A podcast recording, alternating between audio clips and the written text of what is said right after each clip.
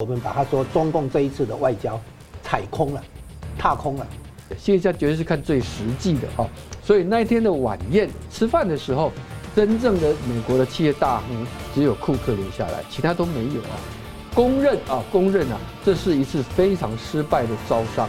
美国是要扶持中共，改变他，让他从良，让他做正经生意，不要整天打家劫舍。结果发现共产党说我没办法，他没办法改。美国承认他的对华政策，他对中共的政策，嗯，判断九十年来都错了。中共向来是核战两手，打打谈谈，谈谈打打，只要形势对他不利，他会凸显谈的部分。一旦经过了一个阶段有利了之后，他该吃就吃，吃干抹净，绝对不会手软啊！这一次的旧金山高峰会议是习近平向美国服软，习近平向美国下跪的最后一次机会。然后呢，他显然没有成功。之后的美中关系，我们不必有任何期待。新闻大破解，回答新闻，大家好。台湾大选的情势是呢一变再变，蓝白河的转折啊是濒临破局，而赖清德是确定要搭配萧美琴。美国和中共啊在旧金山峰会的攻防表态呢，对于台湾大选有何效应？那么联合国军十七国的国防部长声明要保卫台南韩啊，这是否会联动到台海？中共为何非常的愤怒反对？那么 APEC 峰会呢？拜登的演说释放什么样的信号？中共党魁又一次取消演说，越来边缘化。而美国的黑石集团还有马云抽离了大笔的投资，要如何解读？我们介绍破解新闻来宾，资深政经评论家吴佳龙老师。啊，主持人好，王理事长好，各位观众大家好。新民两岸研究协会理事长黄庆龙老师。主持人好，啊，嘉龙兄好，观众朋友大家好。旧金山峰会啊，拜登是当面警告中共不要干预台湾的选举，要克制在台海的军事行动。那么，中共党魁在台湾的表态有两点是尤其值得注意。根据美方的官员转述呢，一是他主动称没有人告诉他有二零二七、二零三五的攻台的计划。那二呢是称和平固然很好，但有些时候我们需要寻求更广泛的解决方式。我先请教黄理事长，你怎么看这次峰会前中共党媒官媒啊？对于这个呃，美国的态度是发夹弯，大吹美中友好。不过美国看起来没有在台湾上面让步哦。那你认为说这样的攻防对台湾的这个大选的效应？呃，中共的前前拒后攻啊，就是说呃，在之前哈，呃，坦白讲，我们做媒体的哈，看到中共的那些官媒哈。那样子的这种折腰的情况，我还真的是佩服他哈。我们真的做不到。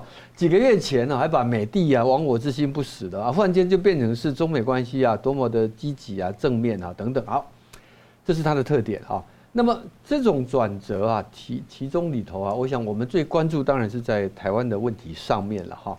那台湾的问题啊，这一次啊，这个除了拜登的官员啊在。会前就已经表达出来说啊，拜登将会当面要警告中国哈，不要介入台湾的选举啊。那么大家都解读说，因为再过几十天、两个月左右，台湾就要大选了哈。那么呃，美国如果不是手上有什么证据的话，他不会去讲这个话啊，因为毕竟拜习那么多事情要谈啊，就会这针对这一点反而非常的突出啊。好，那么我们看这一次在峰会上两个人的交手啊，大体来说啊，这个。习近平的三个主要的跟台湾有关的诉求，就是一个是停止，要求美国停止武装台湾，要求美国支持和平统一，以及否认有攻台时间表，这三个部分啊。那么呃，这三者存在什么样的陷阱？或者我们讲说，整个这一次的拜习会，旧金山的这个 APEC 的峰会，中国就是一种诈术。所谓的讹诈的这样一个一个一个状态啊，我们怎么来理解啊？我们第一个来看啊，那么他说不希望美国继续武装台湾啊，这个讲白的话就是反对美国对台军售啊。那么为什么我们说这是一种战略诈欺啊？你就跟他讲和平统一嘛，这些名词背后啊都有很多的陷阱啊。因为很简单，你美国当美国不卖武器给台湾了以后，中国要武力犯台就会容易很多了嘛。啊，这个很很简单的道理啊，我们知道从国共交手的经验来看，它告诉我们是说，中共向来是合战两手，打打谈谈，谈谈打打，只要形势对他不利，他会凸显谈的部分。一旦经过了一个阶段有利了之后，他该吃就吃，吃干抹净，绝对不会手软哈。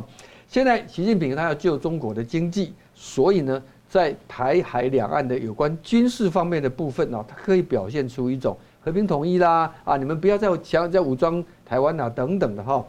好，那另外一点就是说，他说他否认有二零二七、二零三五的攻台的计划哦。当然了，我必须讲这个话之前很多大部分是从美国的情报首长、军方的领导人传出来，有一句话是讲说，不是他要打二零二七，是说他要做好准备啊。但是他今天直接讲说他没有这样子的一个。啊，是没有跟没有做过这个指示，也没有人跟他谈这个事啊。好，呃，但是呢，他虽然是这样讲，但是我们知道啊，他曾经在中共的军委会跟当着面指示说，二零三零三五年要完成解放军的国防跟中国军队的现代化，二零五零年要全面建成世界的一流军队，啊。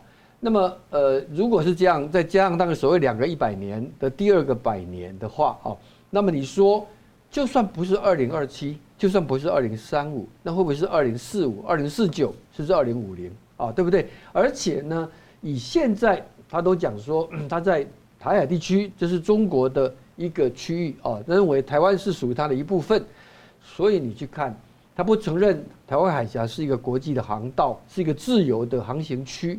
所以呢，你可以看台湾的选举，不管政治怎么变动，军机军舰还是会持续扰台。而且中方坦白讲，你说他没有攻台，但是解放军不是已经在福建的大城湾呐？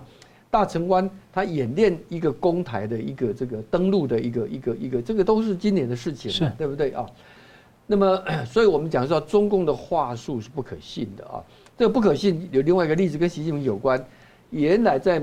奥巴马政府大概二零一五年左右的时候，那个时候啊，中国曾经对美国保证，也就是习二零一六年，习近平到中国去访问，跟奥巴马不是在庄园走路吗？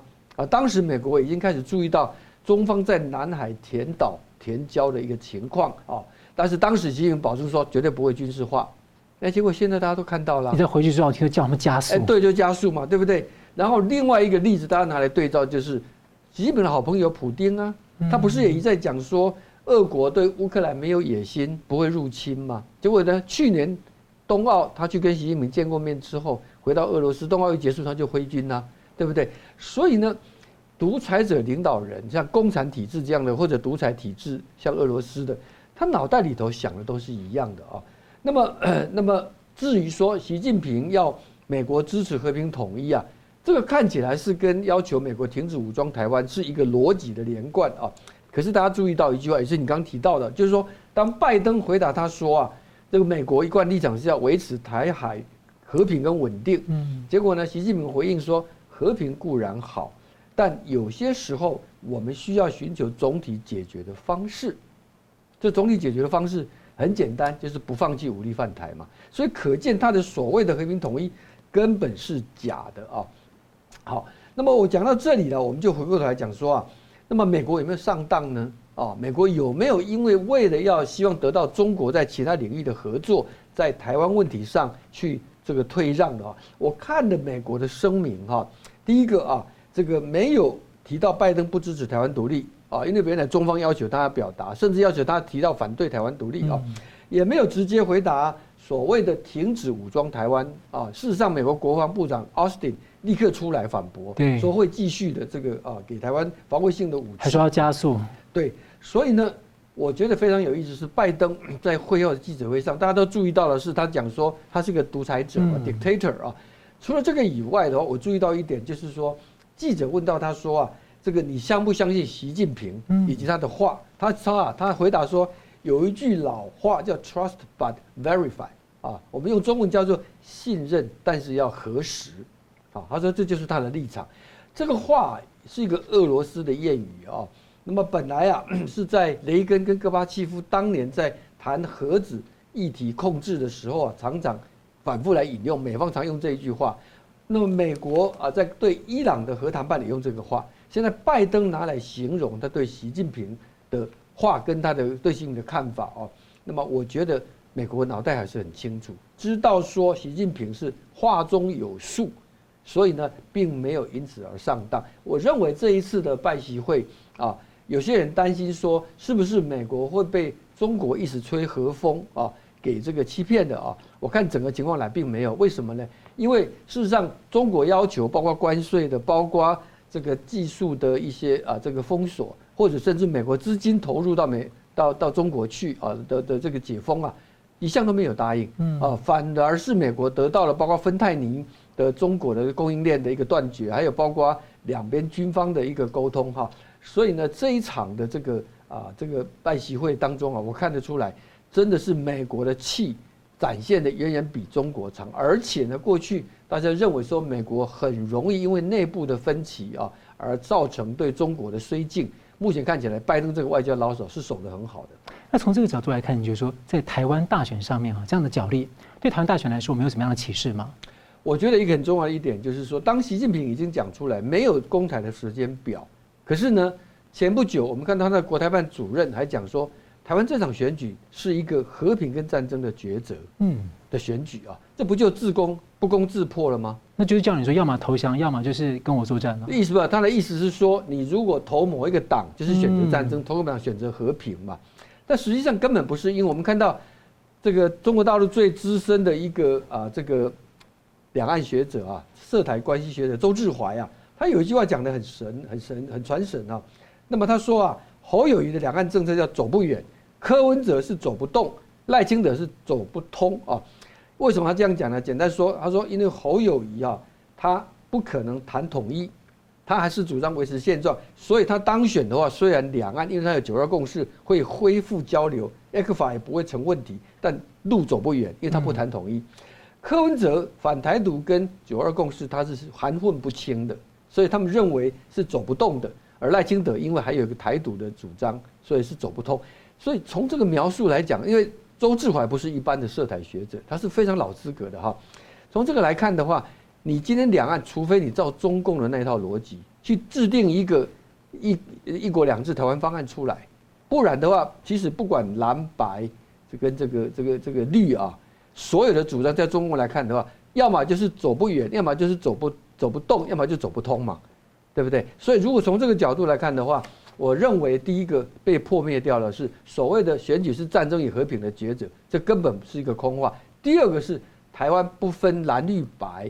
都要认清一个事实，今天你面对的这个政权，他也许对你有松有紧，对别人有宽有严，可是他最终的目的都是拉一个打一个，嗯，最后他就是要全部要归属于他的政策里头来。从这一点，我觉得我们从这一次的拜习会也可以看得出来。嗯，在美中峰会前后啊，中共这个大量的军机军舰侵扰台湾是没有停过。那峰会前一天的十四号呢，韩国啊有。联合国军七十年来建立以来呢，十七个成员国的防长首次齐聚，声明会保卫南韩，来抵御来自北韩的任何攻击。那中共对此呢是相当的愤怒回应反对啊，因为大家可以联想到，他可能会牵制中共跟北韩。这样的话呢，在台海的话，呃，中共就没有办法，可能就是发动多个战线来攻击台湾了。所以看起来好像也有另外一手准备。所以我想请教吴老师，你怎么看这次峰会在台湾上面的议题？这一次峰会。诶，算是美中关系一个很重要的一个时间点转折点，类比于当年啊，比如说一九七二年的上海公报，美国开始接触中国，共产中国啊，那或者像今年这一次，啊，我简单讲一下这个这一次旧金山峰会对美中关系的意义，尤其是对从习近平这边来讲，这是习近平最后一次。挽救中国经济的机机会，这是习近平最后一次挽救美中关系的机会，也是习近平最后一次下跪的机会，以后没了。这一次习近平没有办没有成功的挽回，啊，美国的政府到民间到企业对中国的失望，啊，从经济到政治，啊，习近平这一次没有做到这一点的话，那么不但说他这一次白来了，而且以后的情况还会更糟。啊，我再讲一遍，这一次的旧金山。高峰会议是习近平向美国服软，习近平向美国下跪的最后一次机会，然后呢，他显然没有成功。之后的美中关系，我们不必有任何期待。那根本原因在这里，就是美国发现，他一他对中共过去几次的历史转折点的判断都是错，都错误。不，美国自己承认错误，是就对华政策错误。这个叫做，就是说美国出现美丽的误会。啊，然后他现在是对中国的幻想的破灭，什么幻想？就是他以为把中国中共国哦这个拉进国际体系，嗯，给他经济发展的好处，给他参与国际空间的这个好处，会慢慢改变他的本质，嗯，让他能够更好的融入国际社会。美国有这样的一个美丽的幻想，然后这个幻想是误会，是然后这个幻想幻灭，然后这一次习近平没有针对美国人这个心理的改变来做出有效的挽救，这是他最后一次机会。为什么美国工商界还比如说还愿意跟他吃一次晚餐，就是看看你是不是能够做最后的挽救。这一次习近平来的主要任务是做最后的挽救，但美中关系已经搞坏掉，很严重的哈，美国人已经出现觉醒。幻觉的觉醒，原来美国人对中共有期待，在中共取得政权之前，一九四八四九有期待，啊，那个时候叫蒋介石要要谈判，不要打，嗯，美国人把蒋介石的手绑住了，然后要他去跟中共谈判，就这叫这叫做谈谈打打，谈谈打打的背后是美国在对蒋介石那个约束，不然的话，蒋介石的那个兵力可能没有那么快就输掉那个内战，然后当时，然后一九七二年。尼克森也是对中共有一个期待，有一个想象，或者我们讲他美国人自己承认幻想破灭啊。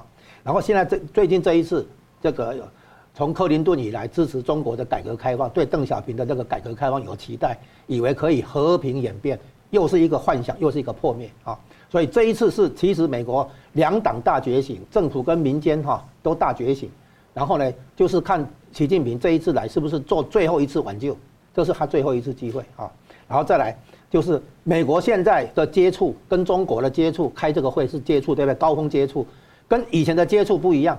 以前的接触是说，美国自居大哥，面对这个小弟，我是我给你恩惠，我照顾你，我给你市场，给你资本，给你技术，给你订单。美国当时的心态是我大哥照顾小弟，拉拔这个小弟。现在的接触不是，现在现在的接触啊，我我用一个比喻了哈。就是原来交通警察在红绿灯之下看着，你闯红灯我就开罚单，我事先可能警告你，哎，你不要闯红灯，你闯红灯我就开罚单。所以一个警察面对一个强盗啊，这样的一个一个关系。现在发现这个交通警察发现，我怎么警告你都没用，你老是闯红灯，你不是要平起平坐吗？我跟你平起平坐，我跟你竞争嘛。因为美国原来是要把中国拉进来，嗯，好，它概念不一样，就是说我希望你进入我的势力范围。遵守规则，美国一直讲遵守规则，一直讲公平竞争。他美国原来是警察嘛，世界警察的嘛。他现在发现哦，我这个强盗我警察管不住了嘛，所以呢，他变成脱下警察的衣服，要比来比，所以变成讲竞争的意思，没来竞争嘛，哦，我们来争夺势力范围，这样子。所以呢，现在的美中接触啊，哦，美国人一直讲公平竞争，啊，竞争竞争，控管冲突，控管竞争，有没有？其实他美国已经把自己的警察，世界警察的衣服脱掉了。开始撸撸撸袖子了，开始撸下去了，所以这这个是了解美中这一次峰会的历史意义，就是美国的接触已经变成是原来是给你好处，要把你拉进来的接触，现在的接触是什么呢？是控管冲突的接触，我要跟你竞争，可是呢，这个竞争要控管一下，这个现在的接触是这个意义，控管冲冲突，控管分歧，是这个概念，所以美国已经脱下。警察的衣制服了，是这个意思。那现在回回应一下一些具体的问题，像习近平讲不要武装台湾，你知道这个犯了什么错误吗？习近平对美国这样讲，等于在对美国下指导棋，告诉美国人如何处理你们跟台湾的关系。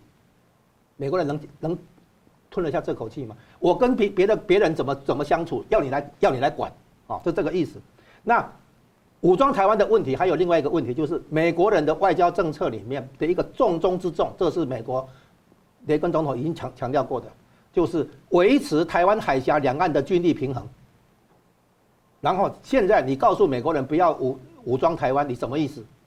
如果中国的威军事威胁对台湾的威胁上升的话，美国对台湾的军售是要上升的，要因为要维持军力平衡，维。创造台湾海峡和平跟安全的这个大环境，这是美国的外交政策的重中之重。然后你告诉美国人说不要武装台湾，你什么意思？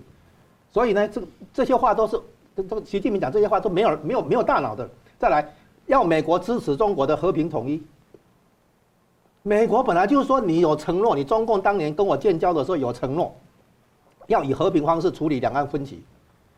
你用和平来换我美国和平嘛？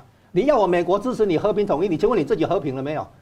你中国自中共自己不打算和平的方式来解解决跟你跟台湾的关系，你却要我美国来支持你和平统一，说中共自己都不晓得自己在讲什么，已经到了那个已经到了那个神经错乱的地步。你自己不准备用和平的方式跟别人相处，要要求别人给你和平，你不是做梦吗？对不对？所以我说，现在习近平这一次来，为什么让美国从朝野呃大失所望？习近平该做的挽回美中关系的努力。不但没有做，而且都都没有效果。有即使有做，也没有效果。然后他最后的话只能落荒而逃。所以我说，习近平错过了中共挽救美中关系的最后一次机会。这就是旧金山这一次和会的重大意义。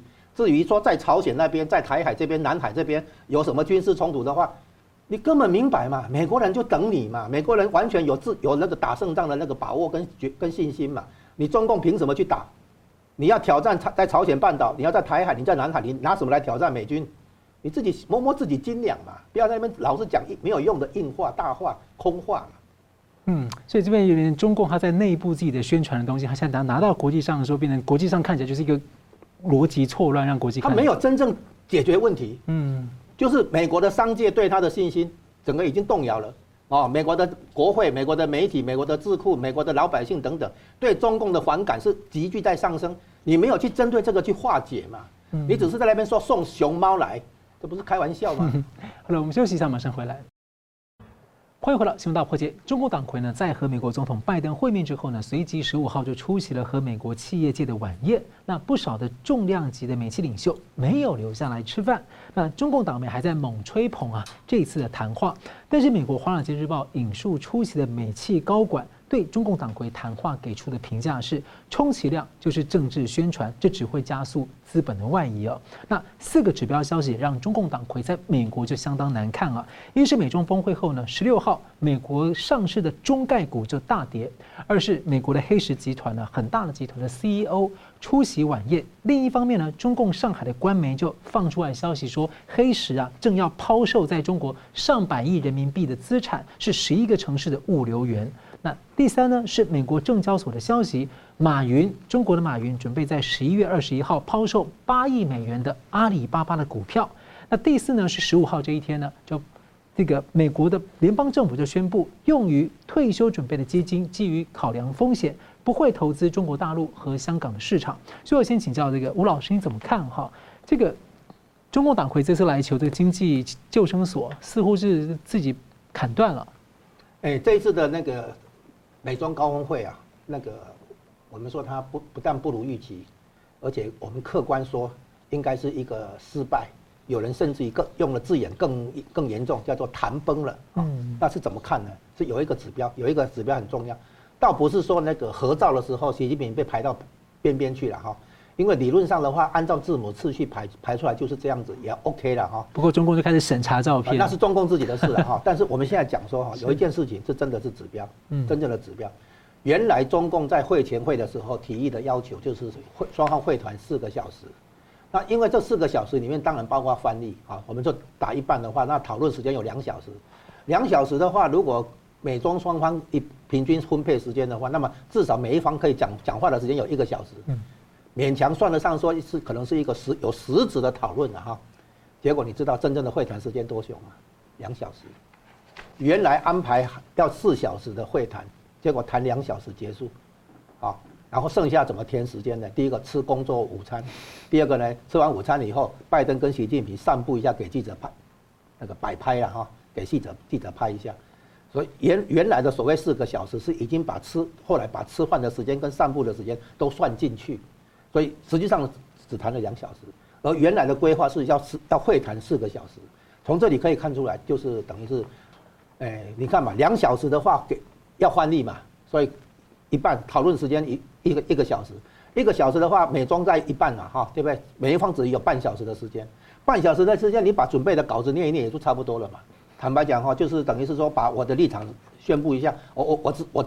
反对什么？我我我希望什么？我期待什么？大大概讲一讲，底稿大概就结束了。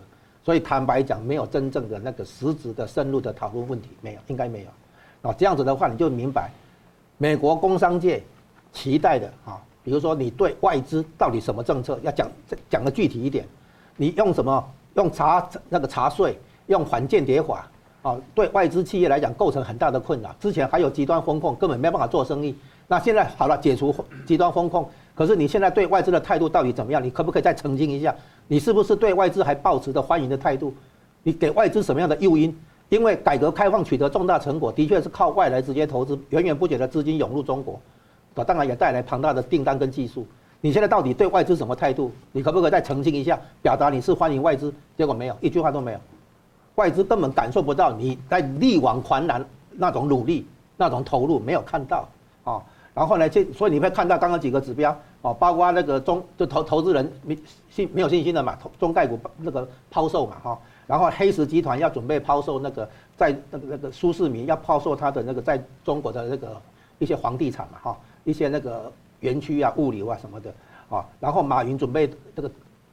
掉现金的嘛，对不对？然后联邦政府知道一些退休基金、养老基金不再投资中国标的，这个都本来就宣布的政策，人家是已经想要对中国有进一步的行动，然后呢，请你来，给你最后一次机会，让你习近平讲一下，你到底对外资什么态度？你对中国经济什么态度？你是不是有拿出一些正确的思维、有效的对策，要来力挽狂那个狂澜？有没有嘛？这个完全没有嘛。嗯。哦，所以呢，这一次的那个旧金山会议，其实是习近平的的那个最重大的一次败失败。这个这个是高峰会比他们南南非那个还严重。人人家是已经期待好，人家已经准备要动手了，但是给你最后一次一次机会，让你来宣布一个挽回外资的信心，挽回中国经济对外资的吸引力的这样的一个场合。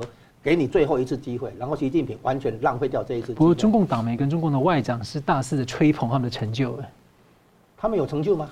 就他们觉得这谈这这次谈的不是吧？我们要讲的成就是说，你你让美国人这边怎么看你嘛？你来美国，你是要跟美国沟通，包括企业、包括媒体、包括政府，甚至于包括国会哈。你你就说你要改变美国人对你的看法嘛？你要让美国人对你有想象空间嘛？你要让美国人觉得说哦，继续投资中国还是？可以的，对不对？你有你有做到这个吗？没有嘛，完全没有嘛。不然的话，中概股跌什么？不然的话，黑石在测什么资，对不对？你刚刚列的这个四个指标非常好，完全反映出来，习近平这一次来没有挽救局面。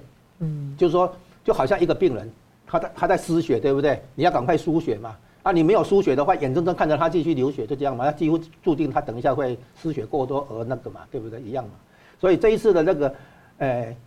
旧金山的高峰会哈，应该是习近平这个朝代开始结束的信号，他失去最后一次挽救局面的机会，哦，我们应该这样来看。那至于经济上、财政上、投资上，哦的种种的这个不利的数据、不利的事件，会源源不绝的出来，因为整个大局已习近平已经没有办法去挽救了。你现在看到黑石集团是最大的一个 那个。投投资集团风险哈，投资的集团他要撤嘛哈，那黑石集团的那个这个老板苏世民自己在中国有很多的物流园区的房地产，全部要一举一次抛抛掉啊，他不是说抛掉诶个人理财需要掉一个卖一个卖两个，不是，他要整个列出来哈，那所以呢，现在看起来马云也要跑了嘛，现在为什么上海的房地产都很糟糕？为什么？因为有钱人都在跑，没有人愿意接盘。所以很多那个，包括上海呃中国第一高楼那个叫做什么世贸集团的深深圳那个深港国际中心，啊，号称六百六十八公尺高的第一大楼，整个烂尾，而且流标两次，没有人接盘。这个表现出来的意义就是说，中国的有钱人都在跑。那这样的结果不是只有外资在撤，中国自己也在跑，中国企业自己也在跑。比如说那个小米、vivo、OPPO 这三个中国自有的手机品牌。都跑去印度跟印尼设厂，他们都在跑，所以你不要怪外资在跑，整个中国的经商环境在恶化。然后呢，投资人，包括国内自己投资人，外面的投资人，也包括直接投资跟金融投资的投资人，都对中国经济前景跟金融大环境失去信心嘛。这个问题要习近平来挽救嘛？那习近平没有嘛？没有做到嘛？嗯，黄老师怎么看呢？对，有一句话哈，说 这个礼下于人啊，必有所求哈。呃，以中共这么好面子的哈，那么居然在这么短的时间，从官媒到呃这个呃整个的这个最后，习近平还是到了旧金山哈。这个某个角度来看，反映的是中国现在经济问题啊非常非常严重，一定是严重到他 已经打到他的痛处了。也就是说，美国从这个贸易战之后所实施的各项针对中国的制裁措施啊，让中国现在已经开始感受到呼吸快要受不了的一个阶段啊，所以他才会开始以中共的那个呃一向的这种文化的习性的话，才甘愿愿这样子过来啊，来参加。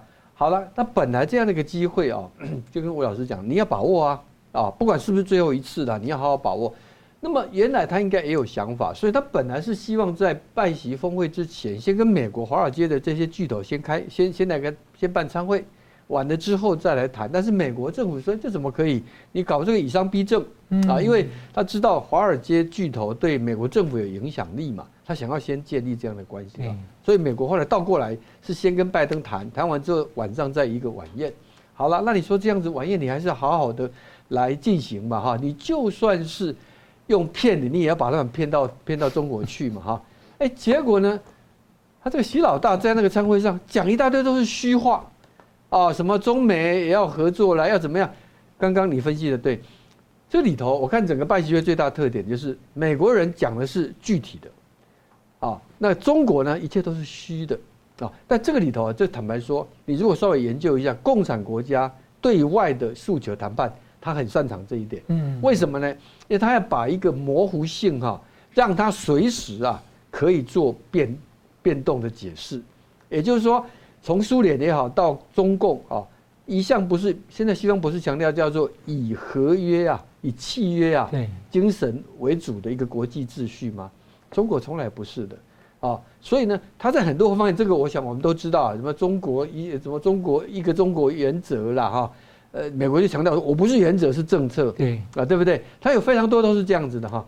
好，那 回过头来讲，就是说，那你今天面对的是这些商界，那商界更要求具体啊，对不对？你今天呃，不管你的国防、你的这个商务部长、你的这个国务院总理啊，动不动就讲说啊，我们大门还是继续开着啊，然后你可以呃进来等你。但是过去的经验已经告诉你了，他讲这个话之后，中央讲了，你进去之后才发现呢、进了一个房子之后啊。以为门开了，后来发现呢，房子的隔间还有另外一道锁，然后进去了之后发现抽屉每个抽屉都有一道锁，就是类似过去所谓它的市场准入就是这样子。对，他现在讲的说啊，我们通通都放置线放宽了哈，那商界要的是具体的，还有你讲说你可以安心来我们这边投资啊，中国的这个经济前景啊继续看好，哎，你继续看好，你告诉大家反间谍法。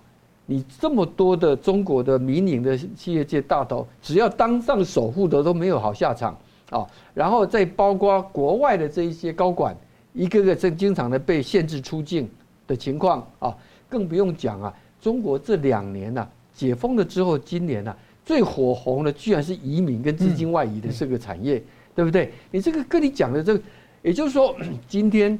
来到了这个商界的场合，很多人呢还买了票，尤其是像库克啊，库克最后有参加晚餐哈，其他人几乎都没有参加哈。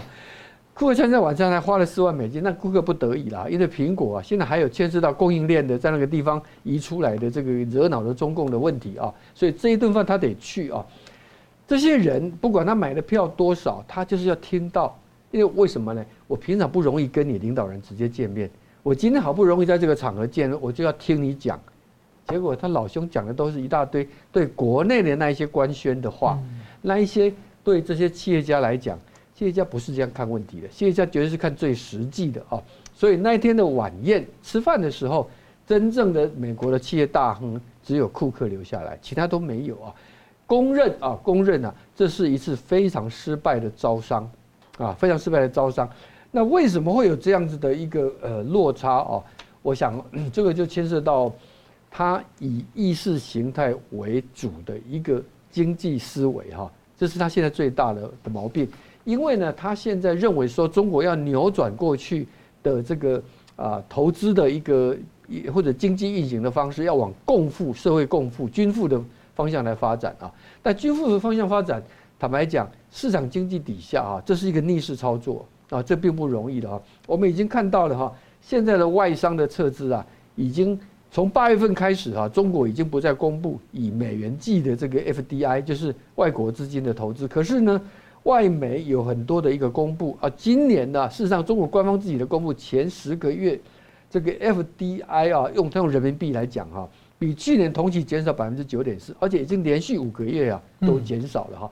这个商务部跟你讲这样的一个数字哈，你还可以再可能还要乘以二乘以三哈，对不对？因为我们看到 这个经济学人之前有报道嘛，第三今年的第三季是从一九八九八年。有这个资资料以来啊，第一次出现的首季 FDI 的一个衰退，而且是所谓的衰退是什么呢？不是说完全没有国外资金进来，而是出去的比进来的还多，是出现了这样一个状况啊。所以呢，我才讲说哈，不能理解啊，就是说啊，今天习近平你在国内啊，你说搞一个这种啊，这个违反市场经济的一些啊，让经济整个下行。啊，很惨的做法也就算了。你今天就是因为经济已经逼到不行了，水都要淹到你的鼻孔了，你才要对美国低声下气去参加这个会议哦。尽管内部宣传把它形容的好像是美国来求他去的，结果你好不容易到那个地方去，该具体该谈的都没有去真正的去去，没有去真正看到说这一些老板们要听什么话，要知道他能够去美国呃去中国投资的话，可以得到什么样的保证。完全没有啊，所以我认为这是一次非常失败的一个招商的一个参会，枉费这么好的一个平台，还真的不知道还有没有下一次。现在等于是帮美商外企下定决心，哎，赶快走了，或者不去了。嗯，好了，我们休息一下，马上回来。欢迎回来，新闻大破解。APEC 峰会呢，大家还是聚焦美国和中共啊。那这次中共党魁呢，就像在之前的。南非的金砖峰会，他临时取消了出席会议，取消演讲，由其他人代念。这次他没有出席 APEC 工商领导人峰会，而预定的发言稿就被公布在 APEC 的网站上。那此前十五号和美国企业的晚宴呢，也没什么实质内容。那另一方面，美国总统拜登呢，在 APEC 的演说是清晰的强调，美国不会离开太平洋，是可以信赖依赖的。那同时呢，美国主导的 IPEF 印太经济架构呢，四大支柱已经完成了三大支柱的谈判。希望请教黄理事长怎么看哈？呃，拜登在 APEC 峰会他发出的信号，另外就是怎么解读中共党魁他的缺席。好，我们先从拜登的部分来看了哈。拜登，我想他讲到说哦，美国这个是呃会继续啊在亚印太地区哈来领导啊，我想这是一个非常重要的一个宣达啊。那么因为在过去呃一段时间，特别是啊这个乌克兰战争，再加上中东的以哈战争了之后啊。那么，印太的盟国都很担心呐，美国会不会因为资源跟这个啊精力的整个的分分散啊，所以对印太地区就忽略了啊？为什么会有这样的担心？是因为万一忽略的话，他们就要直接面对中国的压力啊。这个跟由美国来带头来抗压是不一样的啊。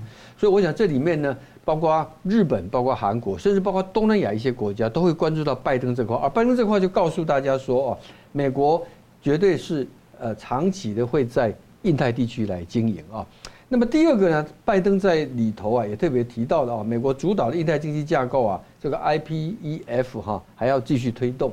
那么 IBF 本来啊是这次 APEC 会议上要要来公布啊，可是呢，他现在碰到了一个问题啊，其实坦白讲，这是拜登接下来全世界会很关注的哈，因为这个啊，美国国内啊是有一些不同的声音，国会里头尤其是啊。那么我们也看到，拜登在二零二四非常有可能的竞争对手就川普啊，他已经公开讲啊，如果他当选，他第一天就会把他撕破掉啊，所以变成说拜登需要他这个 IR IPEF 要怎么推展下去啊？他必须在对盟国的信心跟对国内的一个理解。的部分，还有包括跟共和党之间的这个议题争竞争啊，要取得一个足够好的一个平衡啊。但不管怎么说，尽管这么样的困难，他还是在会议上做了这个宣布啊。因为美国已经不会加重新回到这个 TP TPP 啊这样的一个啊架构里头去啊。好，这是我们看到拜登所要强调的一个内容了哈。那么呃，中共啊这个习近平哈他又缺席了这个。啊，包括这个里头的峰会的一个演讲啊，就直接直接把演讲稿贴在这个地方。这里面坦白讲啊，完全显示出啊，中共现在的外交上啊，一种自卑所形成的无端的自大啊。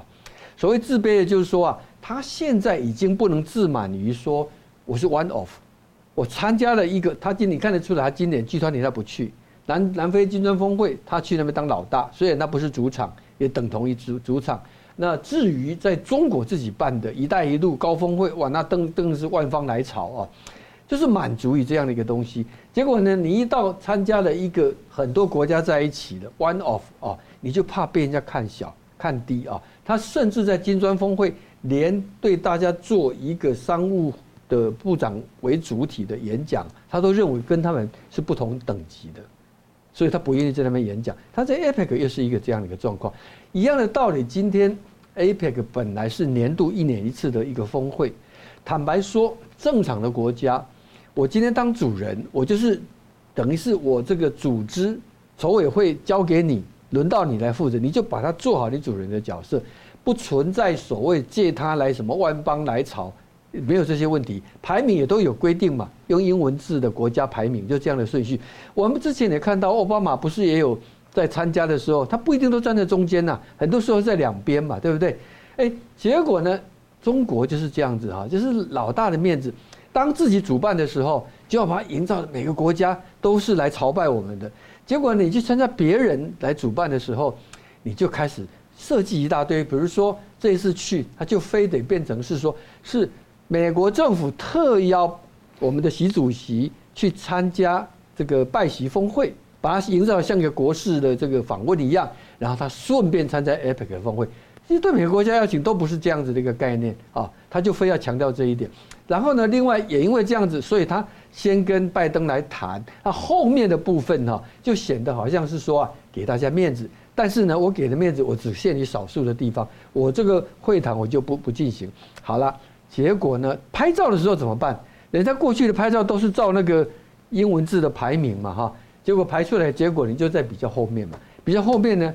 呃，这个现场你也不能说，哎，不行不行，这样不要拍啊，太太野蛮了嘛。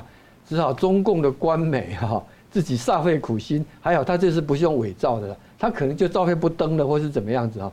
但这些我就讲说哈，这个中国的现在中共的这一些这种搞外交的人，心态上哈，用这样的方式来展现呢，我的大国的气魄，其实反映出的是他的一种从这个啊严重的自卑。严重的，因为自卑所产生的莫名的自大，是这种心态，就是不是一个正常的一个一个国家或者的应该会有的行为，完全没了底气的感觉。何况是一个大国，对我们讲的对，一个越有底气的人哈，是不需要天天跟人家讲说，哎，我是我是老大，我是老大，你是你是怎么样，不需要这样讲的嘛，对不对？好，所以呢，我就说啊，现在呢，在中国来讲的话，真的是进入到一个我们觉得我们不能理解啊。现在是不是习近平啊？因为二十大了之后啊，中共内部清一色，清一色的结果就是什么第二种声音都听不到了，都只有一种声音。我认为这个是反映出他在很多方面的问题。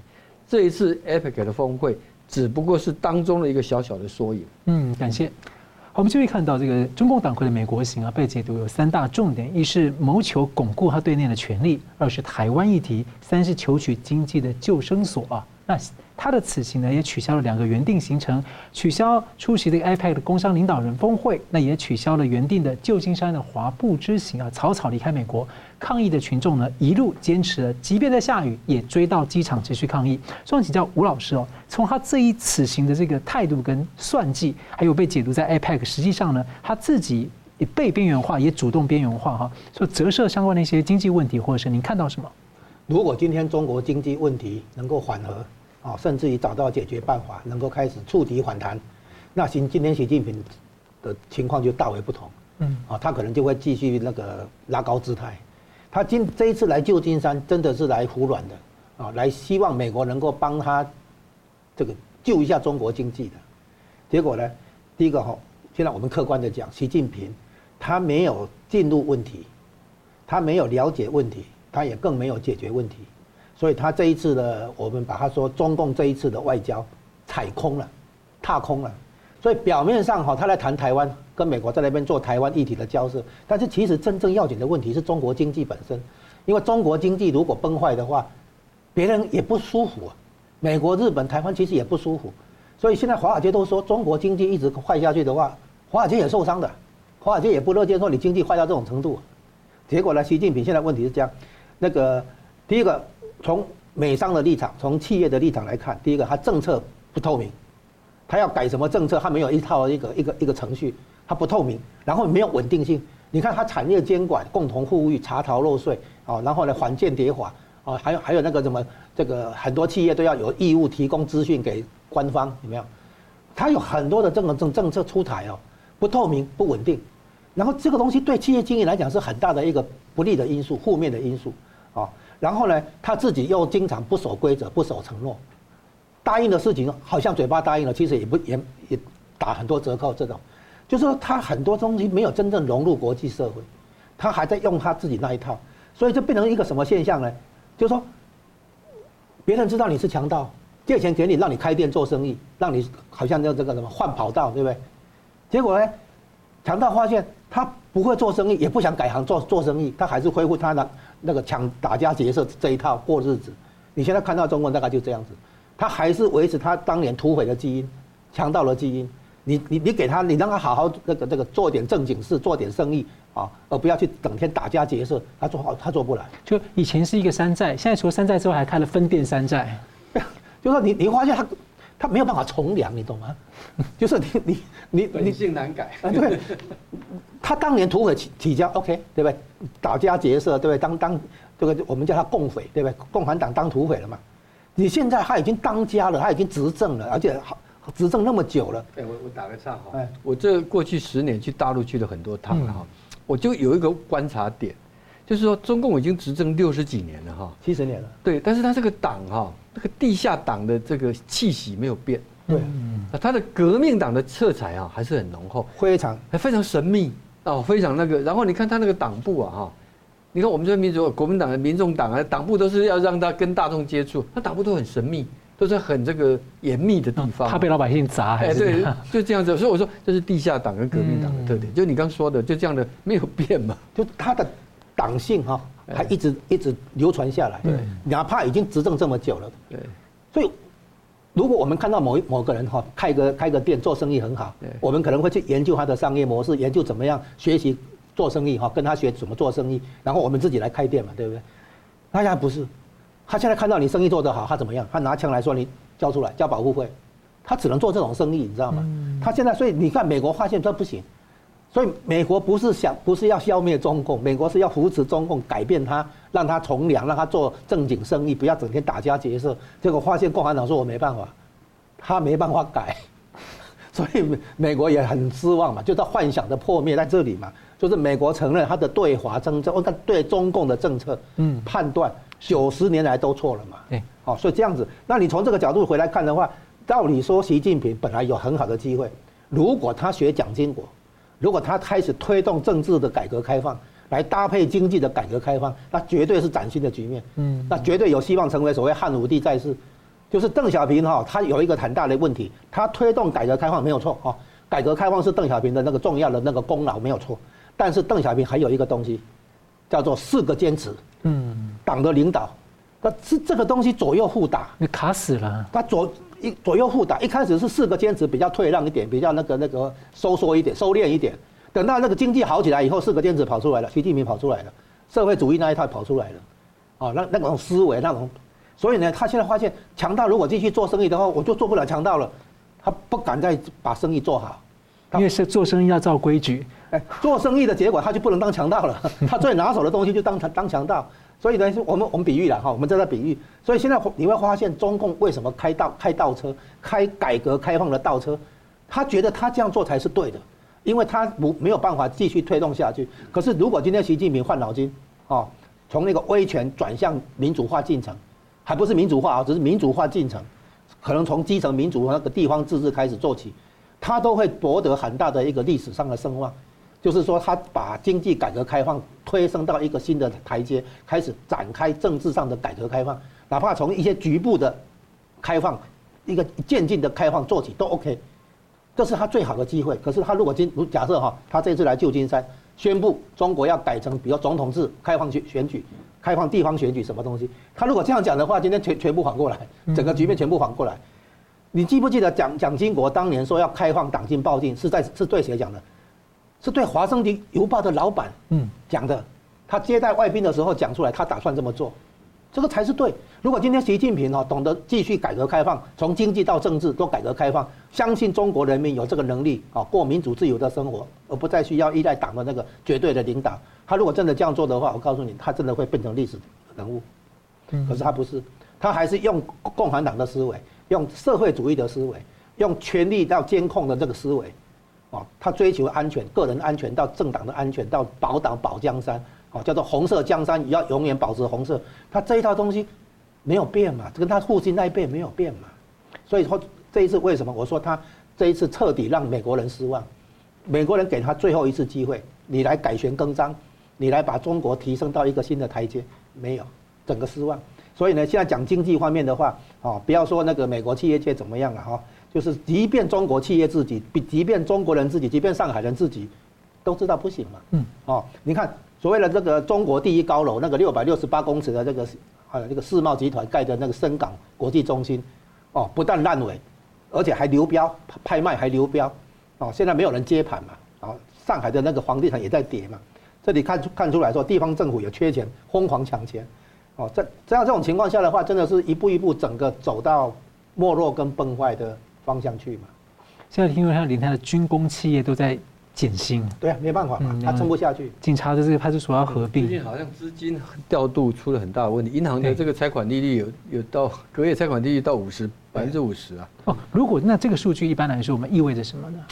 就是表示资金紧俏嘛，就不足嘛，啊，非常急迫嘛。当然年底到了有关系啦，很多的这个要入库入账了哈，有关系的。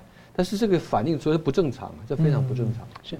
好，节目最后请两位跟一分钟总结今天的讨论。先请吴老师。我们现在看到的是中国进入一个重大的历史转折时刻，中国共产党所建立的这一套从意识形态到理论到制度到政策，可能现在变成要接受历史的检验了。现在看起来，习近平完全没有抓到机会，完全没有认识中国经济的问题，完全没有理解资本跟劳力的这些经济上的关系。好，他从他是号称学马克思资本论，可是看起来经济问题不懂，外交问题不懂，然后呢，整天等于是在浪费时间、浪费生命。我们看到了这个历史的这个重大变化，很可能在我们有生之年看得到中共的这个从历史舞台的崛起跟没落。嗯，好，是，对这个呃。其实是不是因为美国的制裁或者关税造成中国经济今天的困境啊？那只是其中原因之一啊。其实中国今天的经济，我们要从改革开放来看的话，当年呢，邓小平改革开放所谓的释放啊，中国人民的积极性啊，积极性就是手啊脚啊愿意去做劳动啊这样子。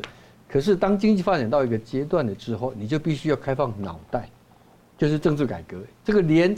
温家宝在二零一二年都讲过，说中国的经济改革接下来如果不做相应的政治改革的话，经济没有办法再上去。今天中国碰到的问题就是这样子。其实习近平自己上任都讲过，说中国面临三大陷阱，大家还记得中等收入陷阱、塔西佗就是公权力不被信任，还有第三个叫修昔底德陷阱。他都提出三个陷阱要注意，结果他每一个陷阱都踩进去。十九大之后，整个遭金，整个都整个都踩进去了。从这个地方就可以看得出来啊。是可以，他的这个错误的这个思维跟决策啊，是可以把中国带到怎么样的一个恶劣的境界了。嗯，好，非常感谢两位来宾的分析，感谢观众朋友的参与。每周呃新闻大破解，每周一三五再见。如果您喜欢我们的节目呢，请留言、按赞、订阅、分享，并开启小铃铛。那么感谢各位呢长期对我们的支持，新闻大破解团队呢将持续为您制作更优质的节目。